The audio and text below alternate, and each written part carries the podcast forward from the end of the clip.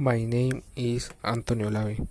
I am going to answer the question of how does the media affect the current quarantine with distorted or truthful information.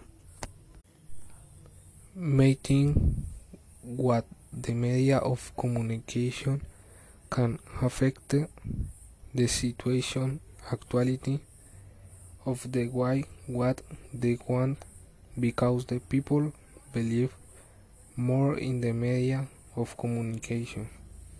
In the news they mention some the COVID 19 and that already ignore returns one them of the wish everybody they want to converse and this is do do the more power the influence what have on the people.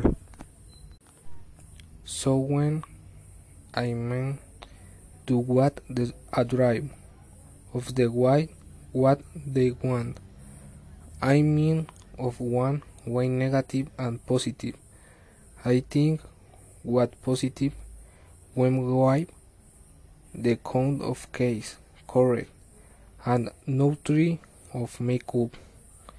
Give information correct for what the people know the what this going and of shape negative. The affect when make everything. The contrary so what?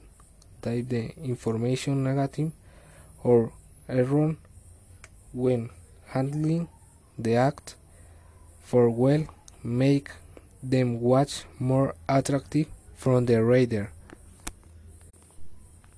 This latest the I say because to the start of the quarantine the news say what we're going to freeze the collection of the bank.